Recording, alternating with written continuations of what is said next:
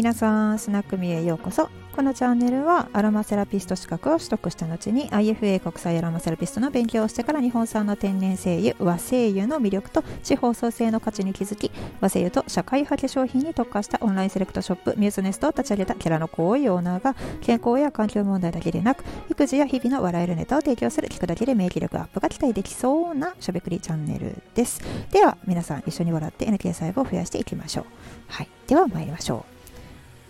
えっとですね、私事なんですけれども、あのただいま、こんまり流の、えー、片付け個人レッスンを受けております。えー、そうそうそう全部でね、えっと、5、6回ぐらいで終わるんですけれども、えー、っと、ちょっと、YouTube とかで検索していただくとね、あの、わかると思うんですけど、カタコンハンナさんっていう、片付けコンサルタント違う、片ん？片付けコンサルタント、花さん、合ってる？合ってる？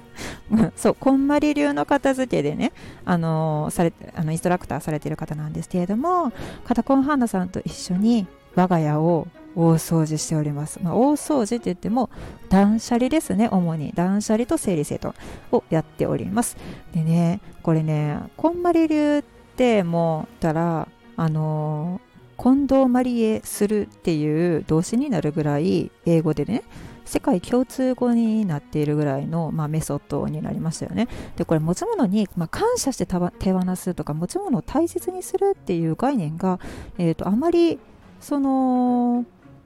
海外では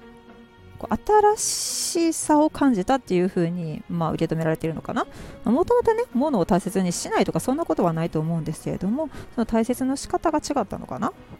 なんとなくね私はこんまり流の片付けって最初に流行った時ですよ。一番最初にあの本が出た時はなんかときめくものときめかないものって言ったって自分のときめき自体がまず何なのかわからなかったっていうのとあと,、えーと、ときめかなくてもこれ使えるやんっていうそのね。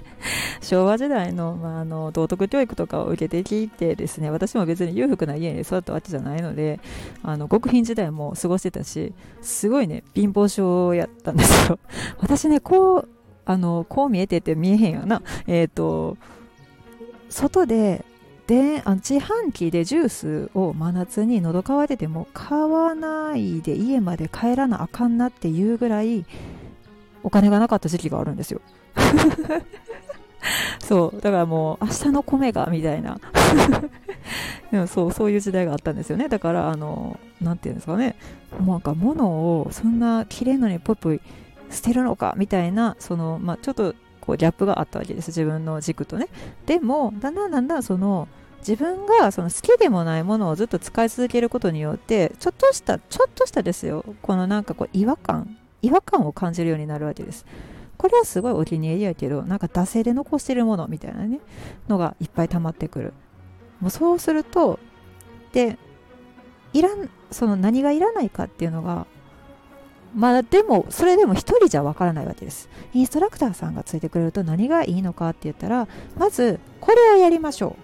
つまり洋服っていうジャンルをやりましょう。じゃあ洋服の中でまずこれをやりましょう。下着とか。ね。でそれで、えっと、使うものいらないものとかこんなにいりますか？ってこうね気づきを与えてくれるわけですよ。それでねあのもううちは言うてもあのほんまに散らかし系の男の子と2人で暮らしてるわけなんで、まあ、片付けても片付けても才の変わらぬわけですよ。もう一つ積んでは母のため みたいな感じですよ。で、積んだら鬼にガッシャーンってね、こすれるっていうね、知ってますか？才の河原。通じる人いるかな？うん。そんな状態なんですよ。で、トミカが2000台であって、ゴジラのフィギュアとかがもう多分30体以上あるんちゃうかな。そう考えただけでボリュームすごいでしょ？で、そこにもう、もういらんって言われた、あの、もうメルカリに出したろうかなっていうようなやつもいっぱいあるわけですおもちゃが。それはまあちょっとねお父さんがね物を与えるっていうことを愛情とちょっと勘違いしてしまっているっていうところ。てかそれしかできないからそういう手段になってるのかでもやめてって言ってもややめてくれないんでね。それはちょっと困ったところなんですけど増え続けるもの溢れ出るものを見るだけで人ってやっぱストレスを感じるんですよね。その状態が当たり前やと慣れてしまってるかもしれないんですけどでもどうにかしたい自分っていうのがいるんですよ。いやこれは私の性格の問題かもしれないですよ。でもやっぱり片付いてすっきりしたホテルに行ったら楽じゃないですか。あの散らかってないから。何がどこにあるかもすぐ分かるし。でそういう状態まで持っていきたいんですけどそうじゃない。そうじゃない自分の部屋を見たらストレスを感じるっていう状態です。でこのストレスってあの、ずっとねやっぱりそのいつか片付けなくちゃいつか片付けなくちゃっていうのは脳は一度考え始めたその解決してない疑問に対してはあの解決するまで延々と考え続けるっていう習性がありましてなんていうことだ、うん、だからもうパソコンのメモリをめっちゃ食ってる状態ですよね。重いアプリずっと立ち上げてるような感じ。そう。だからこれをねすっきりさせるっていうことはすごい頭がクリアになって新しいことにも挑戦したくなるしその気持ちに余裕がやっぱり出てくるわけで精神衛生上めっちゃいいってことですね。でそうなるとちょっとこう綺麗になった家を見たらやっぱりこう床ちょっと拭きたいなとかもっとピカピカにしたいなとかそういう気持ちが生まれてくるんですよね。もう私がやろうと思っているのはこれで、えーとまあ、カタコンハンナさんとあともうちょっとね片付けが進んだらもう家が、まあ、すっきりするであろうということなんでそのすっきりした状態からさらに自分でまたときめくものをどんどんどんどん集めていってもう固まった日にはあのプルースト効果っていう香りを嗅いだら記憶を想起するっていう、まあ、作用があるわけですけどこれあのプルーストが書いた「失われた時を求めて」の中に出てくる、まあ、一節を元にして名付けられた香りの作用です嗅覚の。でこれを使って、えーと私の理想とする暮らしとかあとまあ、この片付いた状態がとても心地いいっていうその時に感じた感情や記憶をとどめるためあと思い起こすためにその時用にブレンドした香水を作ろうと考えております。だいたい12月の中旬ぐらいには作れるんちゃうかなと思ってすごい楽しみにしております。アロマセラピストをねしてると家に精油があるんであとはアルコールがあればあの香水を作れてしまうっていうすごい嬉しいんですけどそうだからこの香水っていうのはね、えっと、使いようによってはすごくねあの暮らしに変化をもたらすものです。ただのそのいい香りを身にまとうっていうわけじゃなくてその自分自身の心と向き合うためのツールとしても使えるということですね。はいこれ香水の意味編でございます。で、えーと、これ香水キットもそのうちあの私和精油だけでいろいろ使って、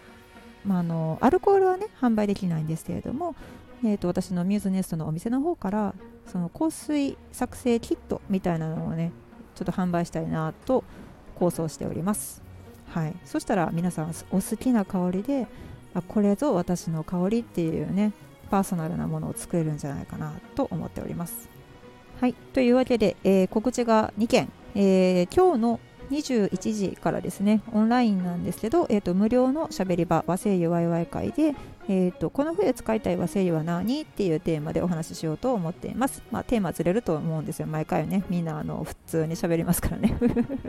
でも結構面白いお話が聞けるんで、よかったらあの全然わからないんですけどっていう人もあのいきなり飛び込みで来てくださって全然大丈夫です。あのみんな、初めましてでも楽しんで。はい。で、えーと、告知2件目なんですけれども、えーと、明日のですね午前中に実施する、えー、和風ポマンダー作りですね。いよいよ、えーと、皆さんとオンラインでお会いできる日が来ます。で、えー、と無事に私が送ったあの キットは届いてるんやろうかっていうちょっとねあのしドキドキしながら待ってるんですけれどもあの無事に届きますように。実実際に自分で作ってみたらめちゃくちゃいい香りがしたんで本当におすすめです。でまたやってほしいって言われたらまたあのできるなとは思います。で季節に合わせてもまあできるので、えーと、リクエストがあればください。はい。ではでは今日もあのね脳にはほら作業興奮っていうものがあるじゃないですか。こうやる始める前はやる気ゼロやけど やり始めたらあの頑張るっていうね。だからこうねあもう嫌やなもうとか思うんじゃなくてもうなんか嫌やなと思ったらもうそれネタにしてしまってください。もうどんだけ嫌やねん自分みたいな。でそうすると,、えーとまあ、作業に入ったらそのままあなんか知らんけど仕事が終わった。あこれ片付いたわ。よっしゃって言ってすっきりした気持ちになると思います。はい。では感想はコメントで。でねあとアロマセラピーに関する質問とかはレターで送ってくださったらめっちゃ嬉しいです。ではまたお会いしましょう。和製油と社会派で商品専門店メゾネスのオーナーみゆままでした。